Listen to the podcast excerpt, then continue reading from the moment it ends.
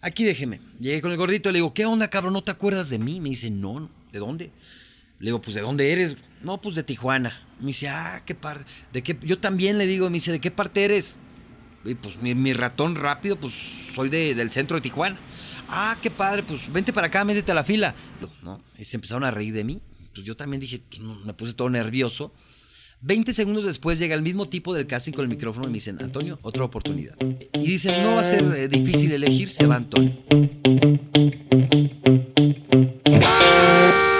Bienvenidos a este segundo podcast. Hoy quiero hablarles de la vida es un reality, una experiencia que yo tuve precisamente en un reality, pero quiero dejarles un mensaje, quiero dejarles un aprendizaje que yo tuve a lo largo de todos estos años.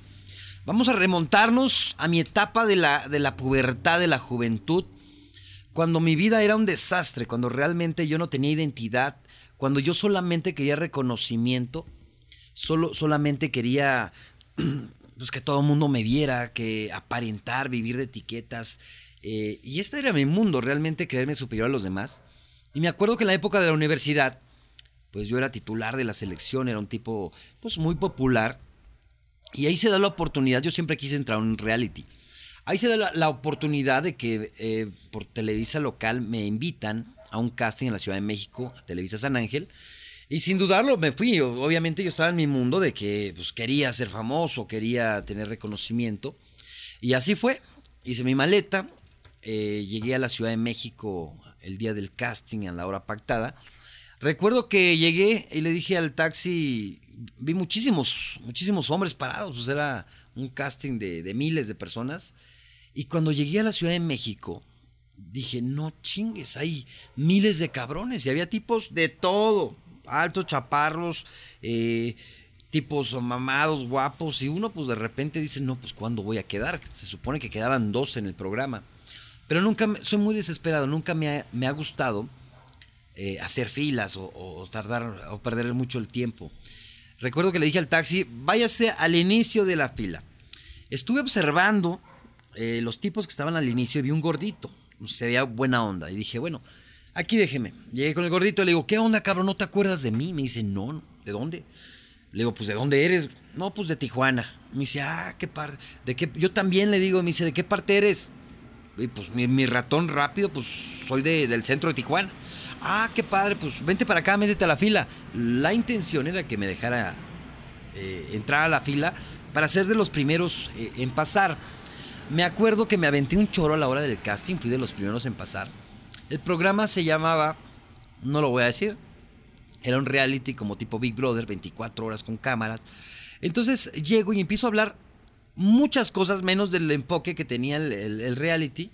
Y me dan las gracias. Me dicen, ¿sabes qué? No me hablaste nada de, por, qué vienes a, este, a este programa. Así es de que muchas gracias, bye. Eh, para eso ya había gente que habían corrido, ¿no? Y se empezaron a reír de mí. Pues yo también dije, me puse todo nervioso. 20 segundos después llega el mismo tipo del casting con el micrófono y me dicen, Antonio, otra oportunidad. Entonces regreso y ya me dicen, ¿para qué estás aquí? Y bueno, pues me encanta, la verdad es que eh, tengo que vivir la experiencia, soy una persona, ya sabes, puras mentiras, porque estaba en mi época de puras mentiras. Y así fui de casting en casting. Me acuerdo que quedaban 12 personas, iban eliminando, eliminando, fueron dos, tres días de casting. Y cuando ya nos dan la hoja de todo lo que teníamos que llevar, pantuflas, eh, pijamas, short, todo esto, pues uno dice, wow, ya quedé, ¿no? Me acuerdo que me quedé en un hotel y dije, ya estoy dentro. Resulta que pierdo mi maleta porque llegué a una gasolinera, eh, obviamente no tenía carro, eh, dejé mi, mi, maleta en la entrada, voy al sanitario y saliendo no estaba mi maleta, entonces me dicen, tienes que tener tu maleta con todo esto.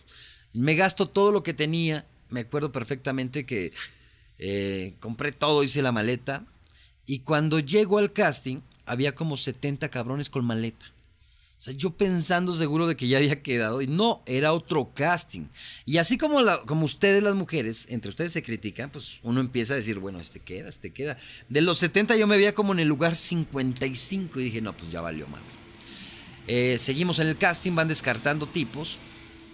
Y eh, justo quedamos 13 y nos dicen, ¿sabes qué, Antonio? Pues háblale a todos tus familiares, diles que ya estás dentro y ahí estuvimos todo el día en un salón del SEA.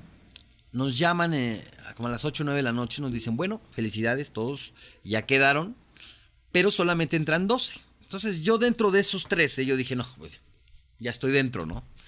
Eh, y dicen, no va a ser eh, difícil elegir, se va Antonio. 9 o 10 de la noche me sacan de ahí de, Televisa, yo con mi maleta sin saber a dónde ir, no conocía bien Ciudad de México. Y me acuerdo que estaba yo como que en shock. Todos pasaron enfrente de mí porque se iban a quedar en la casa donde era la casa de Big Brother. Y pues no me quedó de otra más que regresarme a Tampico, donde yo era y apagué mi teléfono. No quería bullying, no quería nada porque yo había avisado que ya había quedado. Y mi mamá muchas veces me decía, ¿a qué te vas a hacer pendejo? Ponte a estudiar. Entonces yo llegué y le dije, mamá, ya quedé, ya estoy dentro, nada más vine por unos papeles, vine por ropa. Y yo me la seguía creyendo, ¿no? Realmente como si yo ya estuviera dentro. Me acuerdo que agarré mi moto, me fui a sacar unas copias falsas, porque es lo que me pedían, pero ya no, ya me habían corrido. Y le digo a mi mamá, voy a sacar unas copias que me piden. Prendo mi teléfono, justo cuando lo prendo, entra una llamada. Y me dicen, sí, Antonio, Antonio Vega, hablamos de la Ciudad de México que siempre sí quedaste. Le dije, oye, pero yo ya me fui a, ya me vine aquí a mi, mi pueblo. Este, pues no sé, llegaría como las 12 de la noche. Resulta que le digo a mi mamá, bueno, ya me voy, hago mi maleta, me voy para la Ciudad de México porque viajaba en autobús. Llego como a las 10 de la noche, llegué antes a la Ciudad de México, a Santa Fe, a la, a la puerta 1 de Televisa.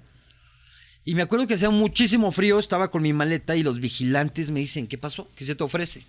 Y bueno, pues me hablaron para, vengo para, para lo del reality. Y se empiezan a cagar de la risa los cabrones. Yo estaba ahí y en mi cara se empiezan a reír.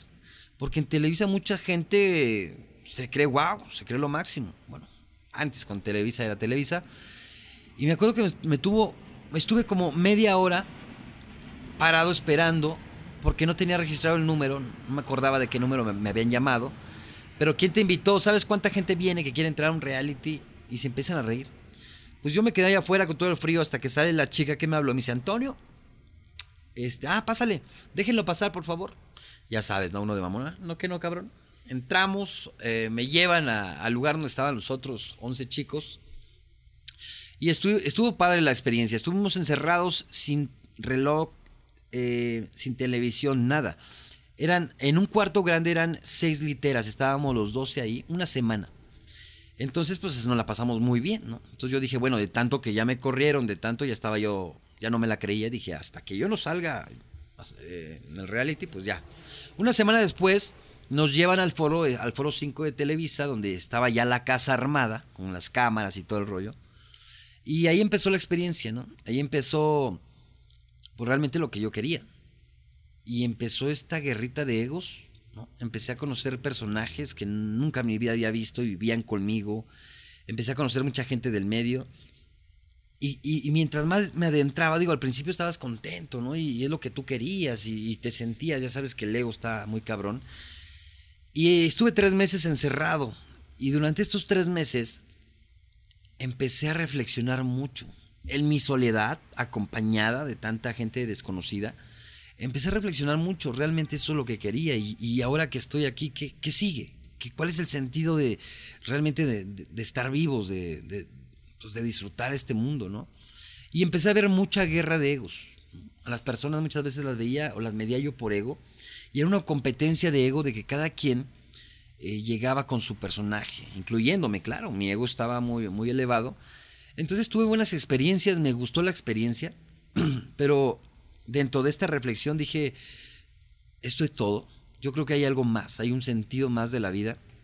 Obviamente salí del programa y estando ahí, fui, fui el único que decidió irse. Un día que estuve hasta la madre porque ya estaba yo en shock, ya no, no sabía lo que pasaba en, el programa.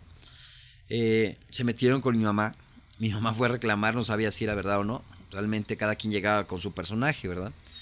Entonces ahí llego y digo, ¿sabes qué? Ya me, ya me voy, estoy hasta el gorro. Después hablan conmigo los productores y me dicen, oye Antonio, pues es que eres el que más polémico, eh, vamos a, hacer un contrato o algo para que regreses, pero ya como que eres pareja de alguien, ¿no? Y dije, va, regresé, pero ya no como un participante, sino ya en mi onda de relación con esta chica, que está toda madre, Paulina.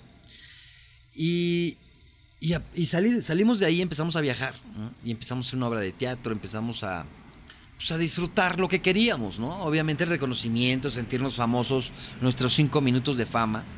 Con el tiempo la gente se va olvidando, pero nosotros seguimos estando dentro de nosotros, seguimos viviendo con nosotros mismos. Y aprendí, realmente aprendí eh, que así puedes tener la fama del mundo, eso no te llena.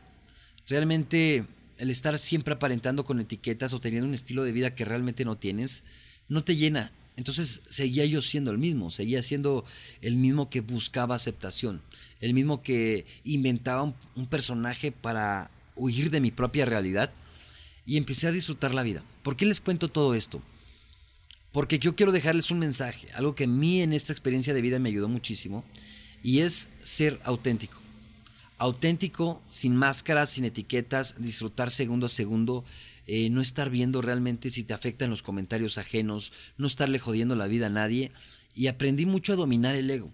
Y es importante que lo sepas, porque aunque ahorita llenes estadios, ¿no? Como mucha gente famosa que en su momento llenaba estadios, hoy no es nadie. Realmente, si no aprendieron a trabajar en este amor propio, amando la soledad, la vida misma, pues se van a quedar siempre en el yo tuve, en el yo fui. Entonces el tiempo pasa rápido y no importa eh, la fama que tengas, no importa el reconocimiento que, puedes llegar a obtener, nada de esto importa porque no te va a llenar. ¿Sí? A mí me llenó Dios, me llenó trabajar conmigo, enfocarme en mí, trabajar en mi amor propio, disfrutar la vida y controlar mi ego es muy importante porque mucha gente vive solamente del ego. Y, y, gracias al ego, pues hay mucha destrucción hoy en día, hay mucha competencia hoy en día y hay mucha falsedad. Entonces, cuando el ego no es malo, pero cuando realmente sobrepasa los límites y el ego te controla, pues vives para él, no vives para tu yo real, para tu esencia. Esto lo aprendí mucho y el mensaje que les quiero dar es disfruten la vida. Estuve a punto de morir y me doy cuenta que no estamos para perder el tiempo.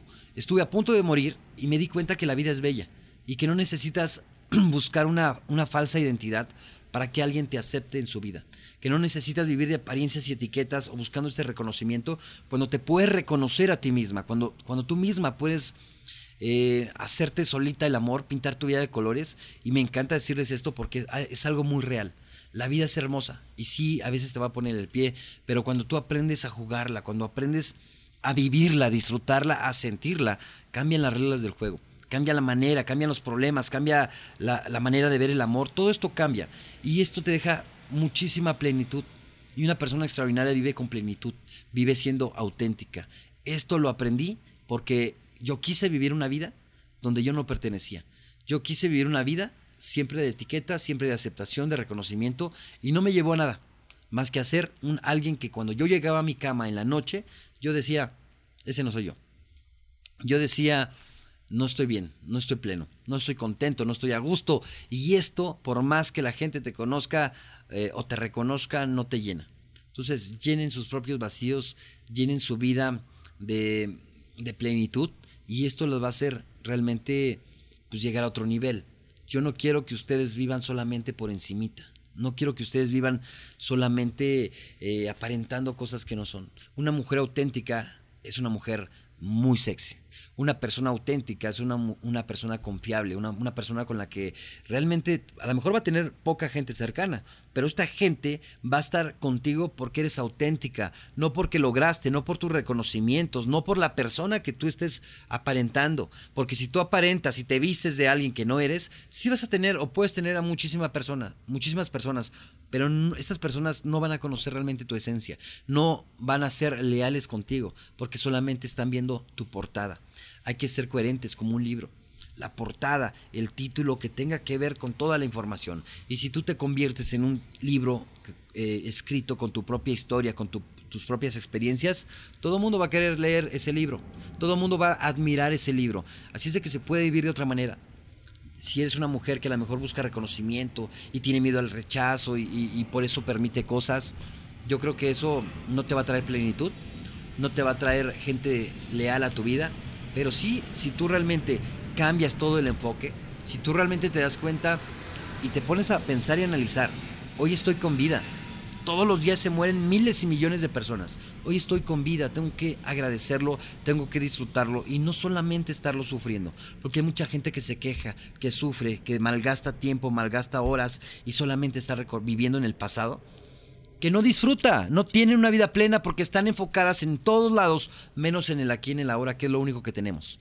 Esto me sirvió muchísimo y de verdad espero, espero que te, que te aporte algo que lo veas de esta manera y que si ahorita, hoy en día, tú estás buscando eh, cosas fuera, cosas eh, externas, eh, cuando realmente no has encontrado tu, propio propósito de vida, si no has alimentado más a tu yo real que, que es indispensable para ser plena, para ser feliz, pues te invito a reflexionar, te invito a que no alimentes solamente el ego, que vivas, que seas tú, que llegues a esta etapa en la que ya no te preocupa lo que ladren, lo que digan, que ya no te preocupa o ya no te, gastas energía en estar con gente que no quiere estar o con gente que solamente te está eh, chupando la energía positiva.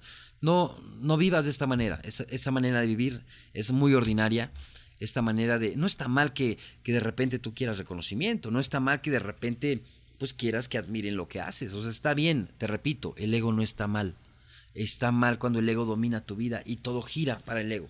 Todo es para el ego. Cuando tú controles el ego, cuando tú despiertes y te des cuenta que tenemos solamente asegurado este instante, va a cambiar tu manera de ver la vida. Te mando un fuerte abrazo, espero que esta experiencia que yo tuve, este aprendizaje que me, me ha llevado a subir de nivel, aunque siempre digo que voy en primaria, pues que te aporte, que te ayude y que te haga un poquito reflexionar y cambiar esta manera de, vivir y de pensar. Cuídate mucho, te mando un abrazo, soy Antonio Beck, un cabrón confeso, y nos vemos en el siguiente podcast. Un mundo de mentiras y falsas creencias, de mi vida viviendo solo de las apariencias. Mentira, las mujeres era el pan de cada día, no me importa.